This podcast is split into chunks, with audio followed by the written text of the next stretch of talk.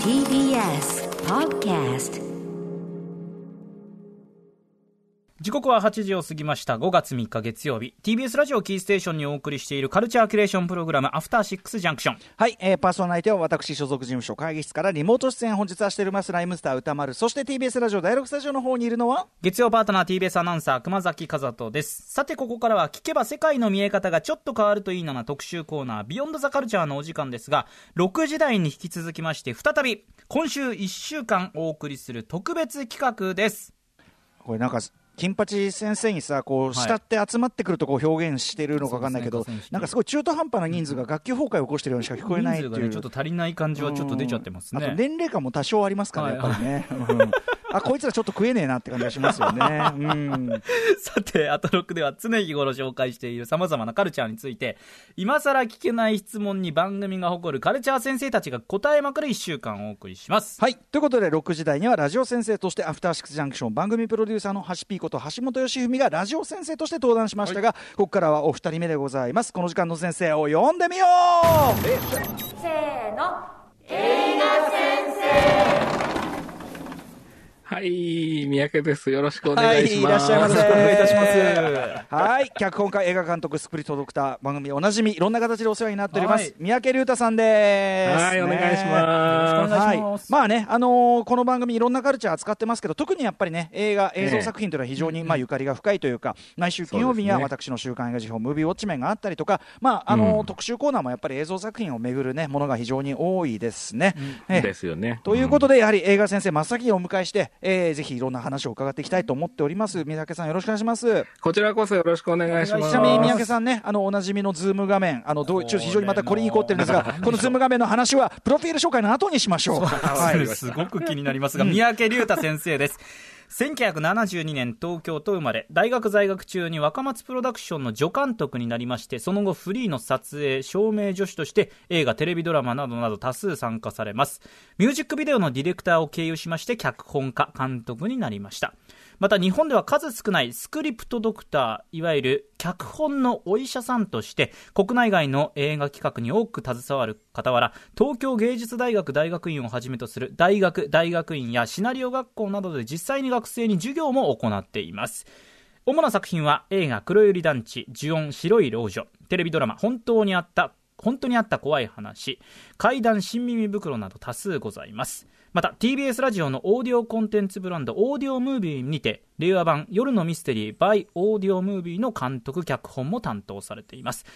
ジャパンポッドキャストアワード2020エンタメ部門も受賞されています。はい、ということで、い。まね、この番組ではいろんな形でお世話になって、もしね、これ、三宅龍太さん、今日初めてね、あのひょっとしたら知ったという方もいらっしゃるかもしれないけど、うんあの方はやっぱりね、僕、スクリプトドクターの脚本教室という本がね、本を出されててざいます、こちらを読まれると、やっぱり三宅さんの考えてらっしゃることというかね、そのはい、あのもちろん映画理論ももちろんそうですし、あのえいろんな話というのが一番僕、腑に落ちると思う、うんうんうんうんあのえっと、今まで出されてるスクリプトドクター関連の本、えーね、スクリプトドクターの脚本教室、えっと、初級編と中級編までで出て、あとスクリプトドクターのプレゼンテーション術というね、この別の本も出てますけど、この3冊も読めばもう間違いない、まあ、とにかく初級編から読んでいただければ、素晴らしい本ありがなので。とうございます。普通に歌丸さんにね、帯を書いていただいあたんですよね。そうですね、はい、うん。それぐらい昔からお世話になってますし、あのうん。もう一つ、この本はあの映画のあの理論の本でもあるけど、同時にすごくあの生きてて楽になる本でもあるので、うんうん。本当に三宅さんのね、まあ、もちろんカウンセラーとしての資格もお持ちで、あのはい。カウンセラーとしてのその資格というか、技術がそのスクリプトドクターというお仕事には本当大事でというね、うんはいこともおっしゃってますけど、あり本当に、うございます。あの三宅さんのなんていうかな、人生観、人間観というところにもすごく救いを得られる本なので、皆さんにお勧めしたいなと、ありがとうござい今、ます。不意に思った次第です。嬉しいです。ありがとうございます。さっきから、さっきからふざけたことばっかり言ってるうちに、ちゃんと、ちゃんとしたことを言おうと思ってたはい、ということで、あの、三宅さんね、今日はあの、お電話でご出演していただきつつ、あの、画面はズームでね、あの、ええ。お顔を拝見してるんですけど、いつもその非常に映画的に凝った絵作り、どんどんどんどんはいはい加速してて、前回は、ええーあの、金曜日ですかね、えっと、フューチャーパストご出演フューチャーパスト。はい。その時はこうブレードランナー風というかね、ちょっとカラー,、ええカラー版のノワールみたいなノワール味うんえーカラー、はいカラーの、えー、とフィルムノワール映画の、はいまあ、ライティングというかね、絵作りというのをこりましたけど、今日はまたちょっと変わってますね、ちょっとね。あの、窓の方向を逆にしてみました。はい、反対側になってます。窓というか光が、ね光が差し込む。これだから実際の窓じゃないんですよね。。あ、そうですね。はい。これは、で、なおかつちょっとライトがこうなんていうんですかね。これですかね、これね、エジソンラ電球って呼ばれてる、そのはい。古いタイプの電球を模した LED の電球で、はいはい。あのすごくよくできてるんですね、クラシカルなデザインで。それを上から吊るすことで、はい。ななんつうんですかね。戦戦時中ものみたいなそういう雰囲気しますけどね。ちょっと地下っぽい感じが出るといいかなと思ああ、地下っぽいですね、確かに。地下号で地下号から何かこう、こっそり海賊ラジオを放送している。顔の一部だけ照らされて。戦時中にこっそり海賊ラジオをやってる、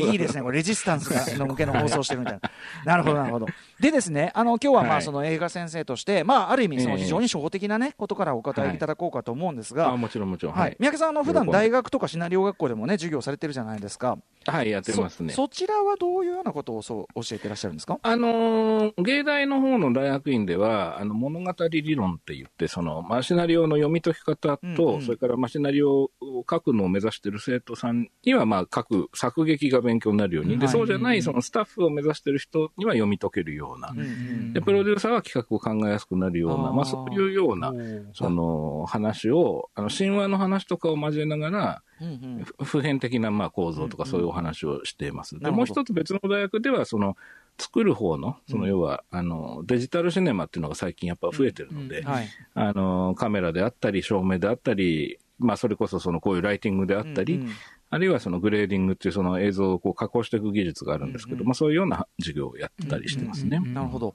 なので、だから、あの、映画の授業っていうとね、僕たちは例えば映画監督の卵が受けるのかなとか、はいまあ、はい脚本家の卵が受けるのかなとか、先ほどおっしゃったようにもうちょっと総合的にも教えるっていう雰囲気もあったりすると。そうですね。両方兼ねるようなものにしてほしいっていうオーダーが学校側からあったので、もちろんその脚本、まあ、脚脚本のね、細かいその書き方の話し出すと、本当に脚本家目指してるコーチか分かんない話になっちゃうので、なる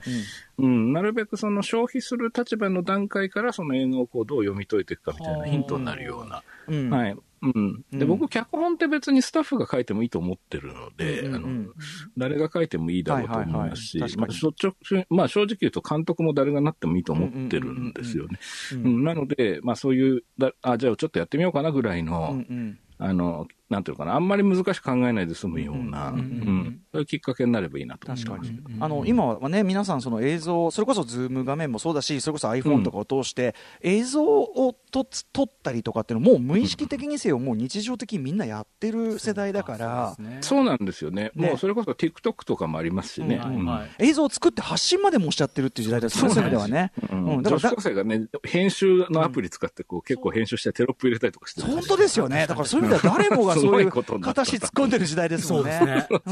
なるほど、なるほど、まあ、そういう中でいろんな授業をされてとはい。いうことですよね。まあ、でも本当にあの平たく言うなら、僕、やっぱ三宅さんがいつもいろんな形でやってるのって、映画っていうか、面白さってなどうやって生じるのかっていう、我々がある作品を見て感じる面白さとはどう生じるのかという、はい。こう創作に役立つ分析というのかな。そうですね。うん。ええそこすごく、特に認知ですよね。人の認知の仕方っていうのはすごい大事かなと思ってます。ね、人がこうどういうふうに考えをこうな現象を捉えて、うん。何を感じやすいかというのね、そうそうそう。心理の問題でもありますもんね。そうですね。なので、あの映画をそのなんていうかな、その創作に関わってなくても、やっぱ三宅さんの話はめちゃくちゃ面白いんだよね。ありがとうございます。さあということで、今回はかなり初歩的な質問からね、あの私もでもひょっとしたらね、あのちゃんと分かってないこといっぱいあると思いますんで、あぜひぜひうんはい楽しみですね。伺っていきたいと思います。よろしくお願いします、三宅さん。こちらこそ、くまちゃんもよろしくお願いします。もちろんです。よろしくお願いしま久しぶす。りご無沙汰しておりました。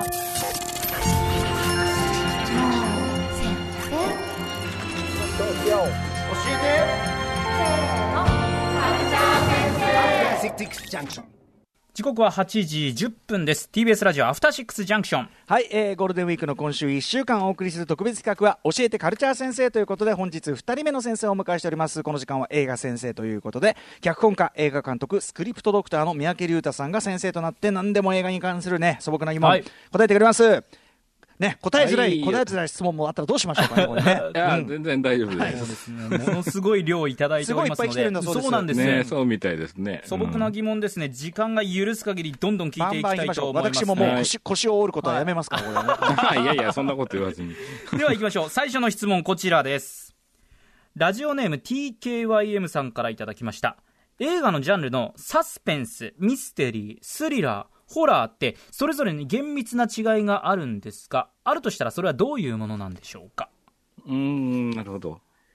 あのーサスペンスってよく使われる言葉だと思うんですけど、はいああの、もともとそのサスサスペンダーってありますよね。あのーはいはい。他局のカルベアナがつよくつけてる。出す例ズボンまあまあ、つるカルベさんのイメージは確かうか。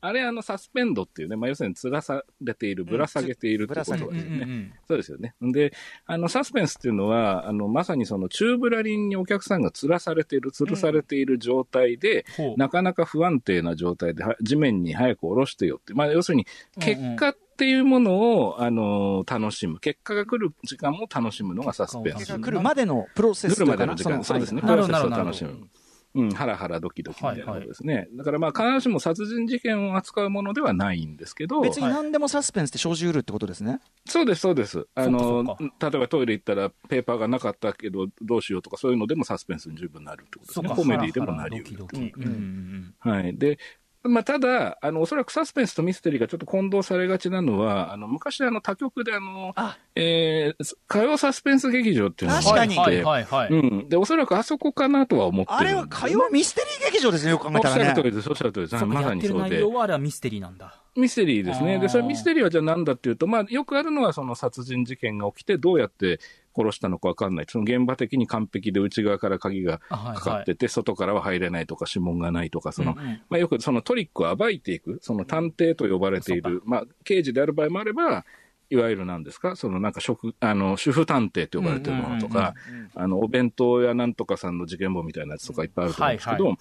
あの、あれの場合はさっきのその結果を待つ時間っていう話をしましたけど、どっちかというと原因を探っていく時間というか、うんうんうんなぜこうなってしまったのかっていうことをまあ解いていく面白さ。で、まあもちろんその中で誰が犯人なんだろうって考えたりというような、まあそういうようなものが基本的にはミステリーの王道のジャンルだと思うんですけど、これも先ほど歌間さんのご指摘の通りで、あの他のところでも使えるというか、ミステリー要素というのは、あの、他の物語の中でも、なんか例えば、あいつ何考えてんだろうとかっていうはあ恋愛ものとかでもね、うん、はい。それもまあミステリーっちゃミステリーなんかある登場人物の例えばコメディでも恋愛ものでも、うん。ある人物の素性がどうも何かこう隠してるらしい裏がありそうだでとか。それが後半でどうやら明かされるかもしれないっていうとその恋愛えー要素の中にミステリー要素も入ってるなんて入いうってくるってことは全然ああると思います。そういうことなんだ。はい、そうなんですね。で、スリラーが多分一番あのシンプルに定義づけられているものだと思うんですけど、うんうん。あのいわゆる巻き込まれ型サスペンスって呼ばれているものに近いのがスリラーだと思うんですが、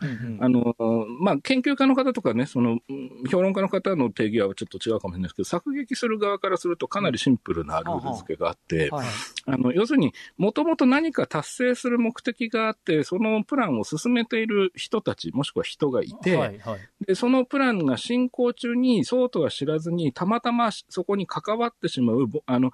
えー特殊な才能を持ってない凡庸な人物がいてですね。うんうんで、その人物が関わったことで、そのプランが折れてしまうと敵の側からすると。はい。で、えーそれをなんとか元に戻そうとして、その敵側が宿泊しているっていうことが、たまたま関わった人物の視点から描くと、ああの、急にわけのわかんない不条理な理不尽な事件に巻き込まれたように見えるっていう、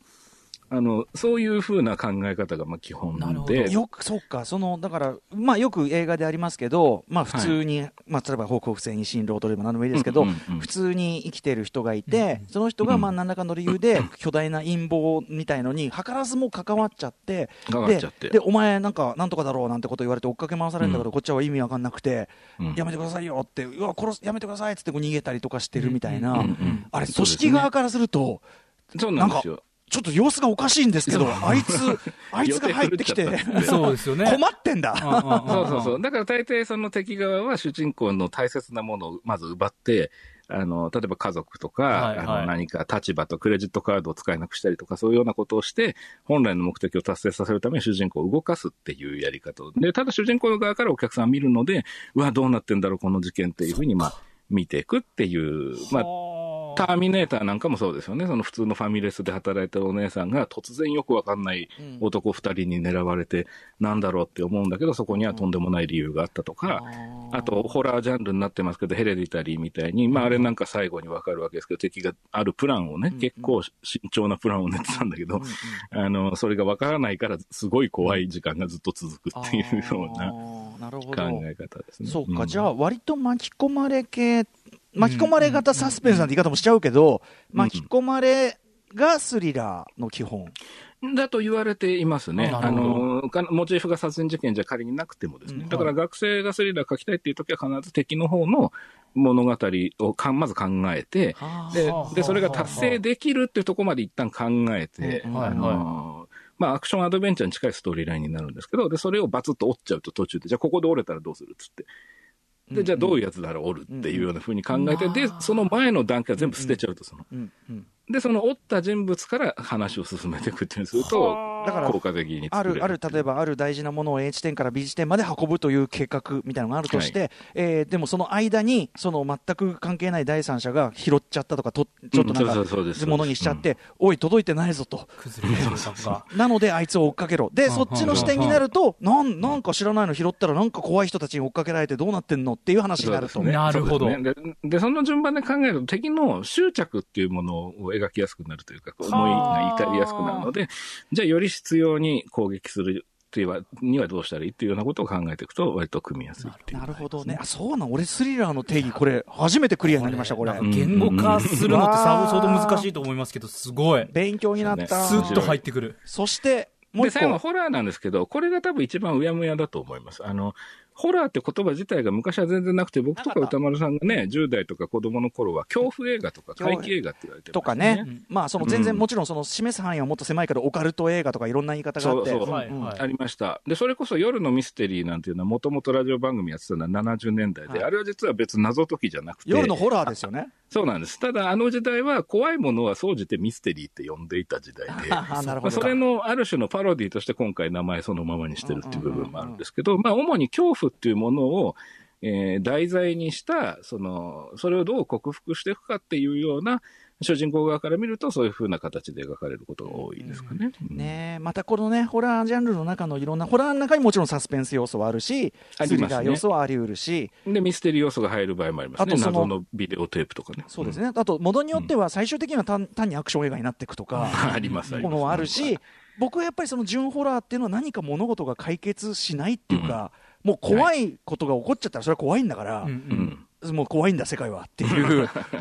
っていうようなものもあったりするしっていうことで、まあ、ここから先はちょっとまだね入り組んでくるけども、まあね、そうね。うんまあ、なのにもう一つだけ言っていいですか？はいはい。なのにすみません、いっぱい質問あんのにごめんなさいやいやいや。あのね、ホラー映画って長編になればなるほど、最後の方でジャンルシフトが起きちゃうんですよ、ええ構造的先ほど言に。うんはい、ほあの、アクションの方に行っちゃうんですよ。ええそれはなんでかっていうと、何が違うかっていうと、アクション映画っていうのは起きたことにハラハラしていくジャンルで、ホラー映画起きるであろうことにハラハラしていくジャンルなんですけど、はいはあの、問題を解決しようとすると戦うっていうようなモードになりがちなので、どうしても後半がアクション的になりやすいので、本当に怖くしようとすると短編になるっていうとのとかが結構解決しないっていうこととかね。解決しないというパターンですね。もしくはその、はいうん。さっき言った敵側の論理にそのヘリディテリなんかそうですけど、あの相手側の論理の成就に持ってっちゃうっていう。そうですね、そうですね。よあれも解決しないと同じですね。うんうんうんすいません、長くなっちゃいやいや、いや面白い。これは、だからね、皆さんそういうことなんだよ。だから、あの、あー怖い怖い怖いと思ってたから、最後の方ドンパチになってるとかね。ううんん。で、オールオッケーみたいになってるみたいのは、そういうことなんですね。そういうことなんですってことジョなんかまさにそうですけどね。あ、まさにまさにうんおっしゃる通り。はい。面白い。はい。ああ、よかったで。は次どんどん行きましょうか脚本家映画監督、スクリプトドクターの三宅龍太さんに素朴な疑問答えていただいております、ラジオネーム中連天ホークさんからいただきましたスクリプトドクターのお仕事について質問です三宅さんのこれまでのお話などから想像するに、あくまでも脚本家と映画制作スタッフとの調整役として心理的アプローチでアドバイスすることが仕事なのでしょうか。それとも脚本そのものを書き直したりする作業にも関わるのでしょうか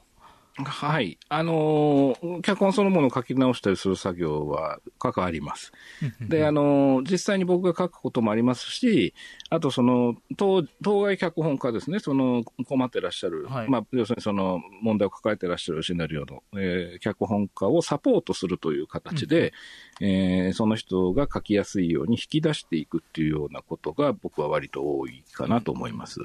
あのーこれまあ名前がクレジットされてる企画なんで言っちゃっていいと思うんですけど、去年公開された朝だけって映画があって、はい。はい。あの、僕がドクターで入ってるんですけど、あれの場合は、あの、菅野さん、まあ、菅野智恵さんとは素晴らしい才能の持ち主で、あの、日本を代表する女性脚本家だと僕は思ってるんですけども、あの、まあ、もともと彼女が書いていた脚本と、その後監督が書いた脚本っていうので、やっぱちょっと方向性が変わった部分もありまして、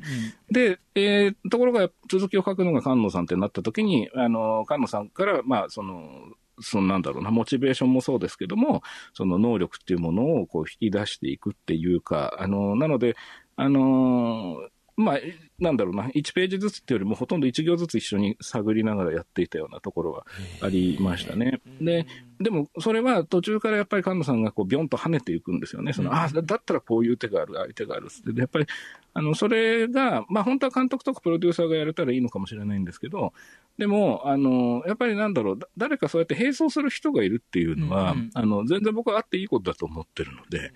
で、実際、あの、日本アカデミー賞の脚本賞をね、菅野さんと長門監督が取られたっていうのは、僕は良かったなと思ってますけどね。いやこれは縁の下のと言いましょうか、ですね。やっぱ三宅さんのね、功績も、まあ確かにありますね、これはね。うん。いやいや、いいんですけどね。うん、全然全然良かったなと思って。このこのご謙遜ぶりというのも含めてですけども、はい。とんでもない。まあ、こんな感じこれは、これは直接すごく関わったパターンだけど、すもうちょっと、なんていうかな、こう、サジェッションっていうところにとどまることもある。のーそういうこともあります。あのーシンプルに、その、分析書を出してですね、まあ、こういう問題があるけど、こういうことをした方がいいんじゃないかっていうようなことで終わるケースもありますけども。処方箋だけ出す場合と手術をする場合があるみたいな。そうですね。で、うんうんまあ、どっちかというと僕は自分が手術しちゃうというよりも、あのーなんだろうな、その、一緒にうんサポートしていくっていうか、うん一緒に直していきましょうそうですね。うんリハビリとかのが近いか。そうですね、引き出していくっていうのが大事かなと思ってます。あの、おっしゃってましたもんね。あの、要するに手術もそうだけど、やたらと切り刻めばいいってもんじゃないっていうね。そうなんですよ。ううんん、なんかあんまりか、あの、なんていうんですか、あの、うん。向こうの手術の仕方というんでしょうかね、西洋医学みたいにあんまなるよりも、そのちょっと東洋医学じゃないんですけど、漢方じゃないんですけど、うんうんうん。そういうような感方が大事かなとは思ってやっぱり元元にが持ってるその素材の良さみたいなのもあるってことですもんね。多分ね、そこをそうですね。あとやっぱ人が作ってるものなので、あうん。うん。うん人の心っていうのがね、大きく作用しますのでね。うんうん。はい。そこをサポートするところにでしょうか。うん。まあ、詳しくはこれ、スクールドクターの、ねはい。教室を読む。と そうですね。ありがとうございはます。さあ、続いていきましょう。ラジオネームたけさんからいただきました。クレジットや映画パンフレットでよく制作会社〇〇などいわゆる制限の制を使った制作と 〇〇制作委員会など日本製の製あの下に衣がつく製ですね。そっちを使った制作と読みは同じでも漢字の違う2つの表記を磨けるのですがこの2つの表記の違いは何なんでしょうか？面白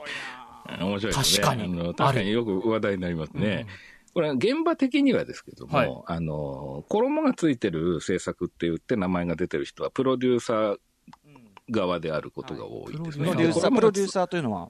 えー、と映画をプロデュースしている人、もしくはそのエグゼクティブプロデューサーというふうにクレジットされている、えー映画のそのなんだろうな、そのまあ、出身に関わる人もの場合もあります。お金お金を集めてきたり、まあ、そうですね、映画自体をもうちょっとその上から全体をこう、なんていうんですかね、トップ、なんていうのプロ全体を。デュースして全体を場とはまたちょっと違う。全体を仕切るというか、うん。お金を集めてきたり、まあまあ、そうです座組をこう決めたりですね、はいはい。ケースバイケースだとは思いますけど、でも一方の制作って、このままがついてない方のはい。制作っていう仕事が現場にはありまして、制作部っていう、まあ、制作進行とか、あの制作主任っていうクレジットを見たことある方いらっしゃると思うんですけども、その方たちの仕事の基本は、その現場をどれだけスムーズに、はい。あの、進められるかっていうことを、あの、に、あの、なんていうのかな、尽力してくださる方々です。あの、欠かせない人たちです。で、えーただ多分映画を見てる人には、その制作部の仕事はあまり形としては、あの、認識できないと思います。あの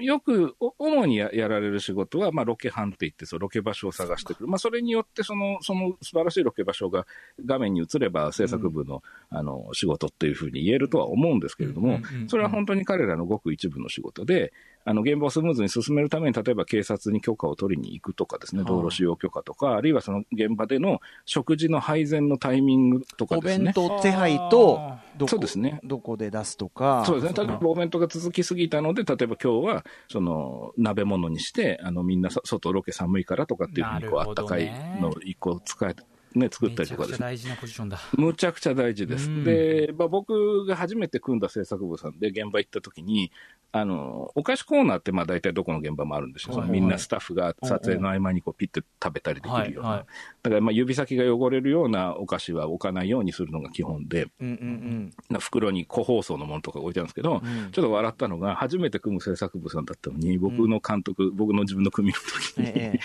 の、全部ブルボンの商品なんで整えられていて。これは三宅龍太さんがブルボニスト、ブルボンのね、商品が大好きで、そうう。ちの番組、あの、僕が前、フルリスナーだったっていうのがそういうことだ、分かってそブルボン総選挙やったのも知ってて、オールブルボン。そうそう。で、それを全然言わないで撮影に入ってて、でもめちゃくちゃ笑ってこれ受けます。ね。そう、これは受けましたね。うん気が利いてますね、これね。気が利いてる。まあ、そういうような仕事。じゃあもう縁の、まさに縁の下の力持ちまあ、本当制作そうなんです。もう、で、絶対いないと困る人たちなんですけど、あの、中にはですね、その制作部出身で、プロデューサーになる人もいるんですね、その後に。で、若い頃制作進行やってた子が、後にプロデューサーとして会ったりしたことがあって、うんええで、その時に、当時よりも高い服を着てたわけですよ、その。なるほど。ほうほう、衣でを。はいはい衣がついたねっていう話をね。なるほど。衣がついた方の制作になりましたねと。文字通り衣をねっていうのはありましたねでも。その衣がつかない方の制作部は、やっぱりそのえー映画全体のその進行とか、何が必要かみたいなのを、まるみ把握する仕事でもあるから、それをその俯瞰した視点に持っていくっていうのにね、そそっか。そうですねの。共通する部分は確かにありますもんねあるということです。必ずしも全ての人がプロデューサーになるわけではないですが、うんうんあのそういうケースもあるということですね。なるほど、なるほど。しかし、これね、現場でそうやって気が利くかどうかって、そういう空気とかも含めてそういうところが気が利かないと、めっちゃさ、そのいくら才能ある人たちでもギスギスしちゃったり、大変だよ、これは。そいや、本当そう。です。ね。特に夜の撮影とか結構気をつかないと危ない時とかあるんですよ。照明部の若い子がいいとこからライト当てようとして木に登っちゃったりとかして、で、もし万が一滑って落っこっちゃったりしたら大変ってい。う時にやっぱ制作部の人たちはケアしてたりとかっていうことはありますうん。気遣いだな。ケケアっていうのは何？その、し下、下でまあ、えっ、と、後ろで落落ちそうにならないように様子を見てたり、あのーまあ、脚立を抑えたりっていうようなことにパッと気づいてやってる人たちはいでもだいや、すごいです。なんでも本当に尊敬します。うんはい。ということで、えー衣がついてる方の制作とついてない方の制作の違い、はい。お分かりいただけたでしょうか？はい。では続いていきましょう。ラジオネーム、青と絹はうちの猫さんからいただきました。映画制作における編集について教えてください。以前、北野武監督は何かのインタビューで、自分は編集が好きでつい自分で全部やっちゃうんだよね、と言っていたのを読んだ記憶があります。素人が考えるに、撮影素材をつなぎ合わせて映画を一つにまとめていくという作業がとても重要で、これを他人に完全に任せるのは監督としてありえない気がするのですが、実際どうなのでしょうか。また、編集の上手い下手というのはどういったところで現れるのでしょうか。ああ、面白い質問ですね。その、まあ、あの、北野監督のね、作品のそのカット数の少なさであるとか、うんうんえー明確にその編集点をこう考慮されて素材が取られているとかっていうこともうんうんあるとは思うんですよ、北野組に関してはね。うんはいで、あと、その北野組は順取りって言って、そのスケジュール的に台本の順番で取っていくっていうのは、まあずっとやられてることだと思うので、うんうんあの、比較的その、なんでしょう、その、編集部がいてもですね、うんうん。その、あまりそこでやれることがそんなにないんじゃないかっていう気もするんですね要するに監督の中に最初から編集のビジョンありきでいろんな絵も捉えてるし、演出も捉えてるし、なんなら脚本もそのありきで武さん書いてるかもしれないから、だから結構特殊例ってことですね、これね。かなり特殊な例だと思います。うんで、もうちょっと一般的に考えていったときに、その、あの、まあ、これね、仕方ないことなんですけども、実際の映画がどういうふうに作られてるのかっていうのは、DVD とかでメイキングで出るのって割と派手で分かりやすい部分がよく出るんですね。撮影現場の。ライトいっぱい焚いて、クレーンでカメラ動いて、で、キャストが走り回ってみたいなのが多いんですけど、まあ、編集をどういうふうに進めてるかっていう映像はほとんど出たことがないと思うんですけど、あの、決してですね、監督が他人に完全に任せるっていうスタイルではなくて、そのエディターが別にいたとしても。はいはい。その、例えばですけど、僕がよくやってる編集さんは、その、まず最初にエディターさんに繋いでもらったバージョンを一回作ってもらう、うんうんその、うんうん。エディターさんの感覚で。はい。で、これはね、あの、絶対必要だと僕は思っていて、うんどうしてかっていうと、やっぱり撮ってる現現場を見てきちゃってるので、作ってる側は、うんうん。はい。現場の。で、エディターさんは現場にいない人たちですね、うん撮影現場にいなかった人たちですね。そうすると、撮ってた時の思い入れとかですね、素材に対する執着みたいなものが影響する可能性があるんですよ。うん例えば、どうしてもこういうふうに苦労して撮ったショットだから使いたいみたいなことが、はいはい。まあ、なるべくないようにはしつつも、やっぱりどっかに働いてしまう。で、その時に、いや、でもこれがあるとテンポが悪くなるから思い切ってカットバックしましたみたいなことを一度提示してもらう。で、その上で、あ、そういうことであれば、だったら編集点ここじゃないよねっていうような。うんうんで、あるいはカットインしちゃおうとかっていうようなことをうん一緒に相談しながらやっていくっていうようなことはあると思います。うん。で、あの、デジタルのその普及で、その監督がね、その例えば、あの現場の経験がなくて、その自主制作からプロの監督になった人とかだとうん、もともと自分でそのファイナルカットとかそういう編集ソフトを使って編集をやってましたから、自分で編集しますっていう方もいらっしゃいますし、そういうプロジェクトもあると思うんですけど、プロのエディターのその編集のその操作の速さっていうのも実はすごく重要で、ものすごいスピードなんですよ。はい。その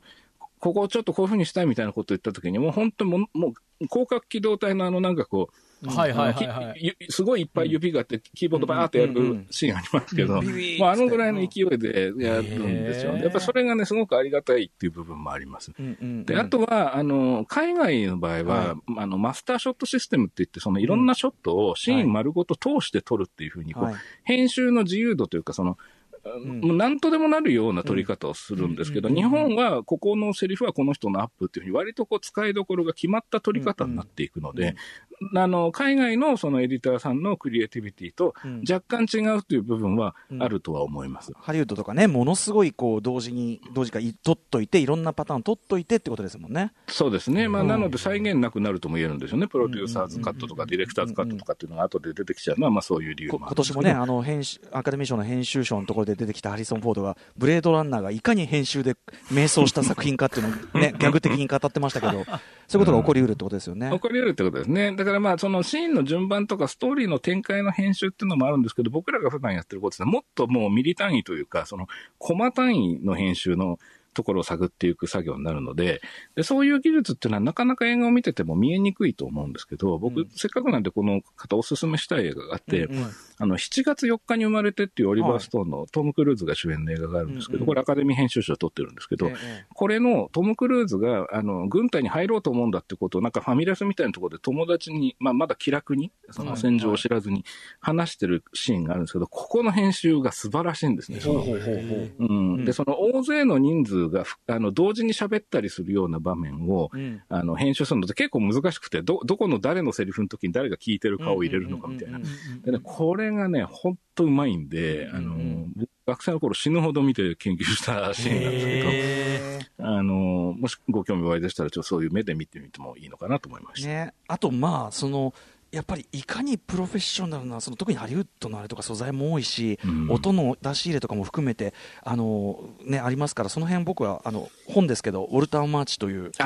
まあ、ちょっとこの人はこの人でかなりアーティスティックな編集者で 変わった人だけどあの映画もまた編集であるウォルター・マーチとの対話、これ名著なのであるいはその、えー映画の「瞬き」というそのウォルター・マーチの本とか読むとかなりまた特殊技能な世界というか昔のハリウッドの職人監督とかはもう俺撮ったらそこから先知らないからっていう人も結構いますよね。いますよねね日本でもいますよ。日本でもあそうなんですか。うんなのでだから、うんうんはい。そうですよねそういう職人型っていうか。はい。だからその監督っていうか作品の作り方のプロセスも特に今はどんどんそのそれぞれって形になってるってことですよね、ね。そうですね。だから、まあ、これ、いろいろね、たくさんご質問いただいてるんですけど、バシッと唯一これですって答えるのは非常に難しいですね。うんそのケースバイケースというかですね、あの、別に曖昧にしたくて言ってるんじゃないですけど、本当にね、千差万別なので。本当ですよね。はい。何をうん優先するかっていうのはね、それこそそれが作品の違いになってくるんですもんね。おっしゃる通りだと思います。うんはい。といったあたりで。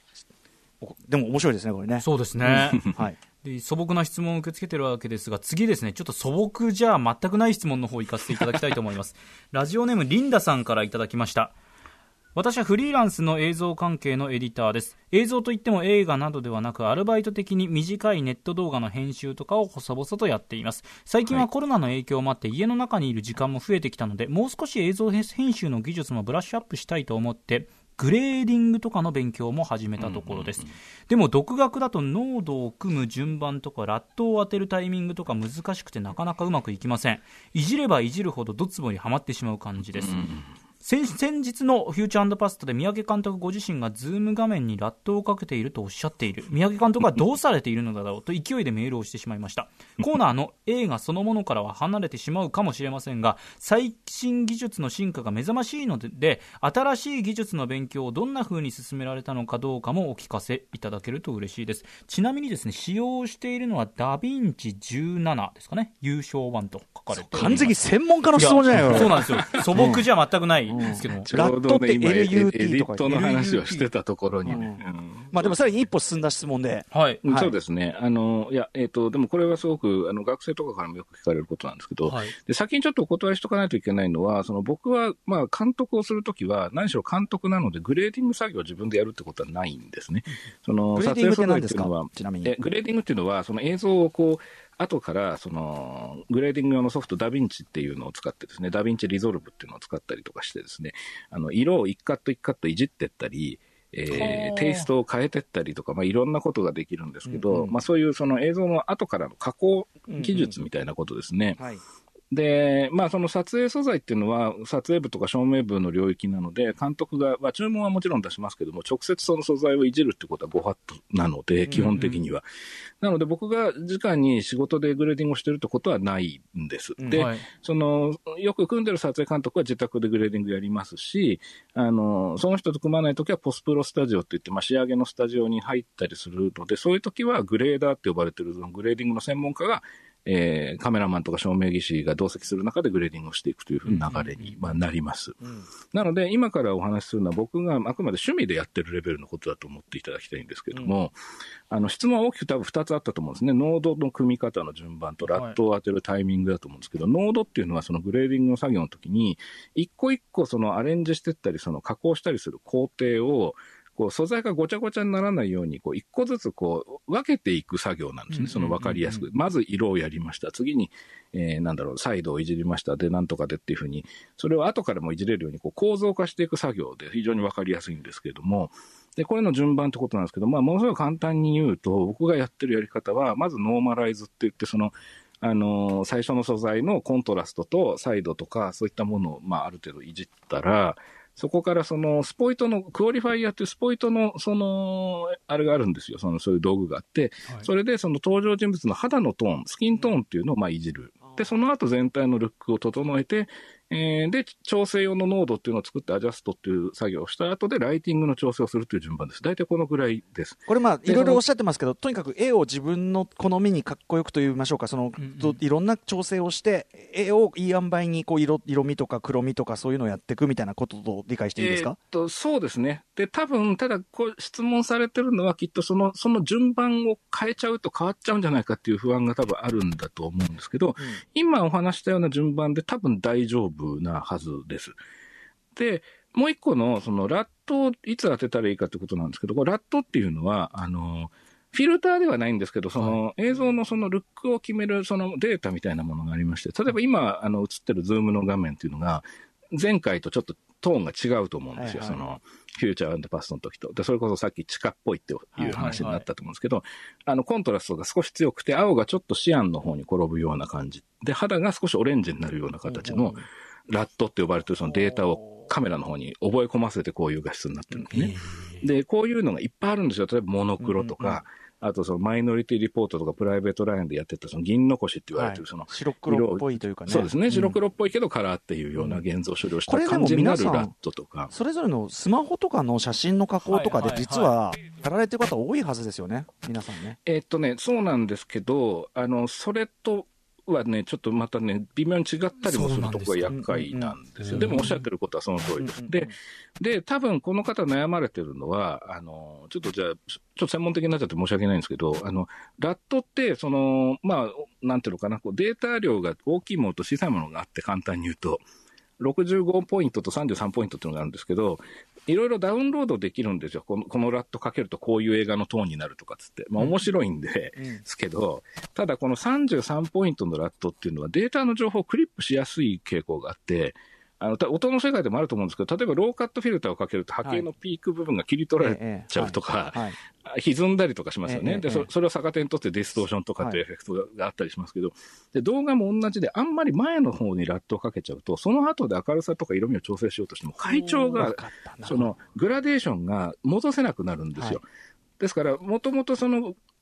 グレーディングをするときっていうのは、かなりこう幅の階調の広いデータを使ってても、あの、ホームビデオで撮ったような狭いデータになっちゃって、色がペタって乗っちゃったり、暗くしようとするとグレーになっちゃったりっていうようなことが起きるので、うんうんあの、アドバイスしたいのは、ラットはなるべく最後の方に当てて、もしかかり具合が強すぎたら、キー出力を下げて、調整するっていうのが多分いいと思いますし、全それでもし、うんうんはい、うんあごめんなさいどうぞ。あの全体にかける効果だからってことですかね、そのおっしゃる通りですね。うんあのーで、その、ラットのデータが、その全体をこう、縮めてしまうというんでしょうか。うんうんうんその、はい。なので、その、不用意な白飛びとかつって画面が飛んじゃったりということが起きると思うので、うんうんうんその場合は1個前のノードに戻って、ハイライト部分だけを調整してっていうふうなことをやって、もう一回最後のラットに戻った方がバランスは取りやすいと思います。うんうんうんはい。そんなような感じかなと思いますね。一個一個の素素材、一個一個の要素をちゃんと気に入るレベルまでしといてから、最後に全体にかける効果みたいなものをやる順番のってことでしょうか。方がいいと思うんですよね。んやっぱどうしても、なんかこう、あの映画のあの感じになるみたいな感じで、全体から最初の方にそうかそうかけちゃいがちなんですけど、それをやると、後から結構いじれなくなるっていうことがあるなという気はこれでも。音にレコーディングも似てますね、その撮ってる時の素材にあんまりその雰囲気が出るからっていうんで、その素材をぐりぐりやっちゃうと、後からどうにもならなくなっちゃうから、あありますよね。うん、うんそれは同じだな、やっぱりな、うんなるほどなやっぱりデータのものなので、あの、多分似てるんだと思います、音と絵とは。うんこれでもね、あのリンダさんがその多分おっしゃってることの理屈さえ理解すれば、自分なりの手順っていうのは多分ね、見つけるおそらく、くそうだと思います。はい。うんうんああ。すいません、ちょっと専門用語いっぱい出ちゃって。でもなんか多分あのいろんなさまざまな素材をデジタル的にいじるっていうことは多分皆さんねね。各ジャンルやること多いと思うんで多分全部に言えることじゃないかな音だろうとなんだうろう、ん、かもしれないですね。うん。面白い。はい。ただね専門用語は飛び交っておりましたが。そうですね。すいません。はい。申し訳ない。ちょっと次、全く毛色の違うメール読ませていただきますね。はい。ラジオネーム、ボールペン返してさんからいただきました。大脱出2のような極端にひどい映画が作られてしまうのはなぜですか？莫大な制作費がかかる映画産業には、失敗作を生み出さないための様々なチェック体制があると思うのですが。あーなるほど。大脱出来ましたね、歌丸さん。大脱出ちょっと、あのーね、大脱出2はでも面白いとこはね、もう忘れがたい面白いシーンがいっぱいある映画ですよ。うんおまんじゅう、おまんじゅうビリビリ。おまんじゅうビリビリ、最高名場面ですよ。という質問。はい。かはい、ありがとうございます。あの、肩を持つわけじゃないんですけど、大脱出2って僕逆箱を起こしてみたんですよ、その。逆箱というのは、えっ、とね、えっ、と、え、完成、シナリオの状態に戻すというか、その完成した映画からうんシーン展開とか、そのシーンの中の役割っていうものを抽出して、はい。順番に書いていくと、あの、元の脚本の構成と芝居がどういうふうに組まれてたかっていうのが、あの、わかるっていう。はいで、はいその、なんで逆箱っていうか、ちょっと僕ら脚本書くときに箱書きっていうふうに、先にこう、このシーンだとこういうのがあってっていうふうに、割と作ることが多い。そうですね。箱ごとになので、それを、うんうんそうです。うんなので、今度逆に箱に起こしていくと映画から。構造化してでそれいくというねをやると、あの、大脱出2って、実は意外と、おそらくシナリオ的にというか、作劇的には結構面白い。うんほうほでうただ、その割にはすごくわかりづらいっていう。うんうんうんうんうんうん。うん。で、あれに関しては僕ちょっと気の毒だなと思ってて、うんうん。あの、先ほどお話したその編集の自由度が上がるそのマスターショットシステムっていろんなショットがこう通しで撮られてるっていうの素材が多分ありすぎたんだと思うんですよね。で、もともとあの監督をやってる人っていうのは、その自主映画出身で、あの、自分で編集もする人なんですけど、うん。スティーブン・シー・ミラーっていう人で、うんうん。で、あの、あんな編集する人じゃないんですよね。他の映画だってそんなあんなに極端ね全然普通に見れるものが多いですけどね、多いと思います。だから、あの、カットバックしなくてもいいシーンでしてたり、あの、だね、多分なんですけど、編集してる時にもっとカット数が増えた方がテンポが上がるっていうようなことを言われて、で、あの、切り返しないの、切り返しないのってずっと言われてる時に、やっぱりマスターショットだからいろいろ選択できたっていうことで、本来そういうつもりでシーンを組んでないのに、いろんな絵が入ってガチャガチャして分かりづらくなってんじゃないかなというのを個人的にはちょっと思ったりもするんですけども。なるほどね。はい。うんで、まあ、その、ないわゆる何ですか、その、ひひその失敗作を生み出さないためのチェック体制ってありますけどはいはい。もちろんそれはあるんですけど、うんうん。あの、これよく誤解されるのが、その、まあ面白くない映画があったとして、うんうん。でそれを見ると、うんその、まあ原因があって結果があってそこに結果としてる映画があるんですけど、はい。その映画が、を、その完成した状態の、を目指して作ってたかのように多分見えると思うんですけど、それはプロセスをたどった結果のものなので、なるほど。あの、と、変容していってしまうケースっていうのがあるんです。というのは、僕の経験則ですけど、わざわざつまらない映画を作ろうとしてる人に会ったことがないんですよ、まあ、ね。それはね、そうですよね。あの、プロデューサーも脚本家も監督もスタッフも役者もそうですけど。で、ただ、まあなんか例があった方がいいと思うんですけど、僕、リクープラインが上がることで企画が変容しちゃうケースっていうのは結構目にしてリクてー、プラインというのは？リクープラインっていうのは、えっと、損益分岐点と呼ばれているもので、はい。要するにその、何かその映画ってどうしてもその公開されないとお金が入ってこないので、はい。あのもでもスタッフとかキャストには前払いをしなきゃいけないですね、うんうん。だからその映画を作っていく段階では、損失のお金がどんどん出てきちゃって先にお金がかかってる。うん。かかってる、でそれをその回収しないといけない、はい。でさらにその儲けないといけないですね、うんでその儲けではなくて、単純に元を取れるラインっていうのが、うん。ははい。あの制作費の大体通常4、5倍って言われてて、だから例えば1億円の映画だったら、うん。リクープラインは5億円とかっていうような形になるわけです。でもこれはいわゆるトントンってやつなんですね。うんはい。あのトントンじゃ困りますね、当然ね。そうですね。もそうなんです、そうなんです。で、このトントンが、例えばじゃあ1億円で取れる企画っていうのがもともとあったとして、はいで、それを制作会社のプロデューサーが思いついたとして、気心知れた脚本家と一緒に脚本を作ったとするじゃないですか。はいで、脚本が出来上がったら、あの、そろばん弾けるわけですね。このシーンはセットを組まないといけないとか、このシーンは VFX が必要だとか、いうのがまあ見えてくる。で、大体1億だってなって、リューク・ブライン5億だってなった時に、じゃあ監督どうしようっつって、そこから監督を雇うケースがあるわけです。はいでそうすると監督は全く別のビジョンを持ってたりしますから、脚本を読んで、面白いんだけど自分だったらこうしたいって言って結構抜本的なアイデアを提案することがあります。うんはいでこれ自体は別にいいことなんですうんよ。良かれと思って。うんただ問題は、そのアイデアを取り入れるとすごく予算が上がるっていうケースがあったとするじゃないですうんか。例えば、1億で取れると言ってた企画が4億かかるっていうのに多分なったとします。そうするとリクープラインは20億に跳ね上がっちゃですよそううんいうことか5倍になるとそうなんです。で、じゃあ、20億リクープしなきゃいけない映画ってなったら、その出資を頼む会社とか、その、えーまあ、制作委員会保護式とかいろいろあるんですけど、その、もともとイメージしてたとこからだけでは足りないとか、ももっと根本的にもっと強い力を持っている会社と組まなきゃいけないというようなことの判断をプロデューサーしなきゃいけなくなりますよね。で、そうなった時に、じゃあ、うちが出すんだったら、あの、もっとその、20億のリクープをやるのは当たり前で、30億の稼ぎがないと困るっていうようなことを返されたときに、じゃあどうしようと、その、もっとポピュラーな本にしてくんないと客来ないとか、あるいは本がこのままなんだったら、客を呼べるスターを呼んできてくれって、まあこれは別に悪いことじゃなくて当然の理屈ですよね。そうするとそのスターを口説くために、その元々の脚本を例えば送ったとするじゃないですか。はいでそこで、その事務所の社長が読んで、担当マネージャーが読んで、そのスターも読んで、脚本気に入って出ますってなれば、もう万々歳ですけど、もしかしたらなんか新たな条件が出てくる可能性がありますね。その、恋人役にこの人を指名するとか、兄弟役にこの人に出てほしい、その人が出てくれるんだったら出るっていうようなことを言うかもしれないですね。うんうんそうすると、その、今度はその、指名された俳優を口説くためのリライトっていうのが必要になっていっちゃうわけですね。そう、シナリオがかはいはいが変わってくるわけです。